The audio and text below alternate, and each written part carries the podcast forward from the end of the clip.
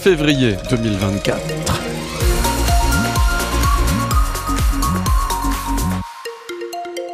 Bon ben je vous l'ai dit, on se couvre, il fait frais encore ce matin, des brumes, des brouillards dans le Murtin principalement, nous dit Météo France, donc du côté de Muret. Vous avez suivi, c'est bien. Journée nuageuse du Gers à l'Aveyron et du Lot à l'Ariège. Un ciel gris sans pluie pour ce mardi actuellement. 4 à Toulouse, on attend 9 degrés, 9 degrés au plus chaud de la journée. Et la météo chez vous, c'est comment? Laissez-nous un petit message sur la page Facebook de France Bleu Occitanie.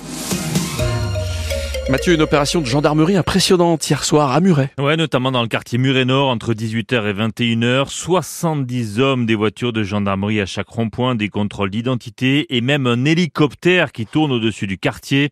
Opération anti-délinquance pour, pour faire la chasse notamment aux trafiquants de drogue. De quoi surprendre les Muretins, François Vantéjou.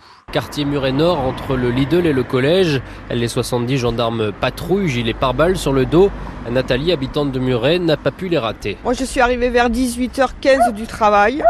J'ai vu un hélicoptère tourner et après, en bas de chez moi, euh, une fourgonnette de gendarmes. Surprenant, mais pas impressionnant, d'après Nathalie.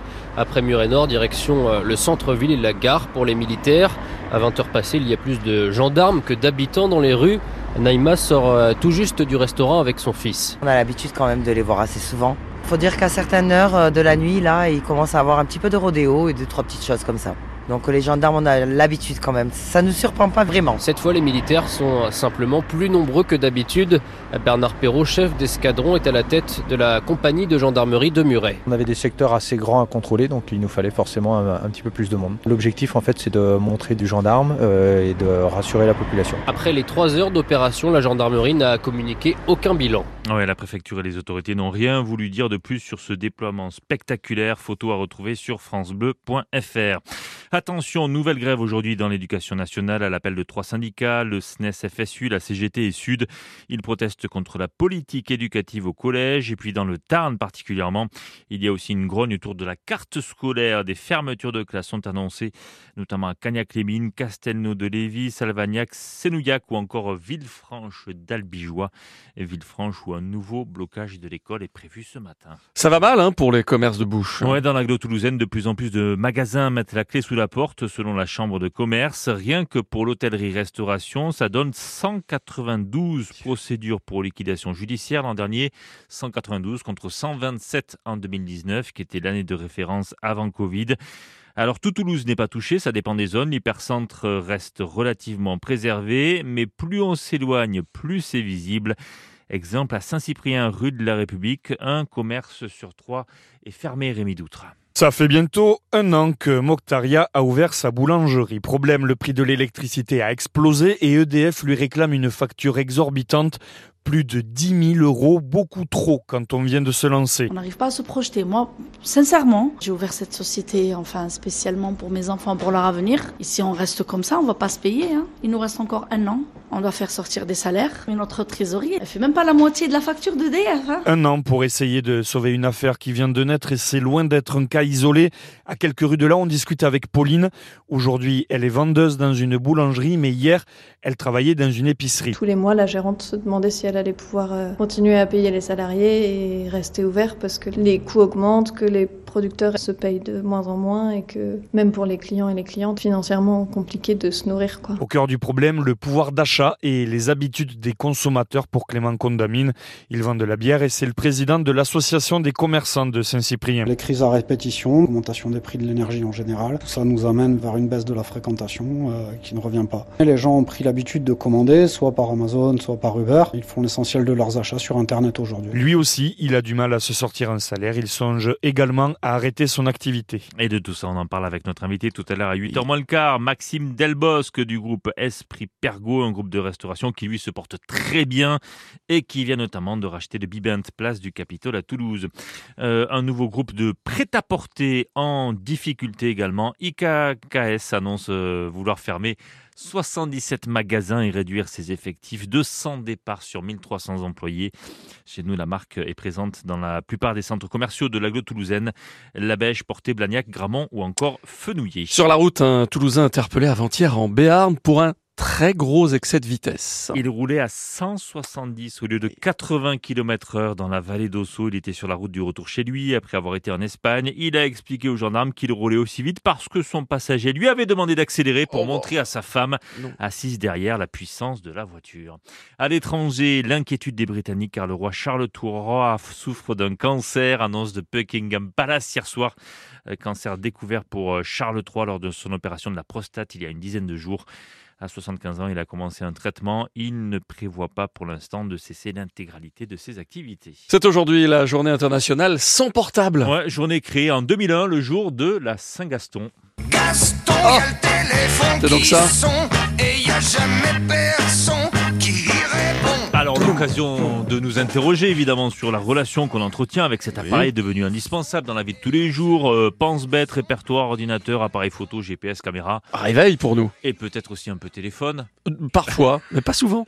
Pas souvent. Alors, pourriez-vous vous passer de votre portable pendant toute une journée Je pourrais, mais c'est compliqué. je m'en sers pour tout dans mon travail, pour prendre des photos euh, de ce que je fais, même pour les réseaux sociaux, tout bête. Mais bon, je m'en sers tous les jours, tout le temps, donc euh, ça risquerait d'être compliqué, mais ça pourrait être possible. Non, non. Chez les jeunes maintenant, le, le téléphone, c'est pas indispensable, mais presque. C'est une distraction, un moyen de communication. euh. On arrive du coup à garder un lien avec les personnes, même si on est loin. Sans le téléphone, on n'aurait vraiment aucun lien et ce serait moins facile du coup. Moi, je pense que oui. J'ai beau avoir euh, l'air d'un d'un gros geek en temps normal, je peux m'en passer très facilement. Ça dépend en fait euh, du contexte. Si c'est une punition, c'est chiant. Si c'est euh, une journée internationale ou même juste nationale euh, sans téléphone, euh, j'en suis très bien capable. Oui, même une semaine.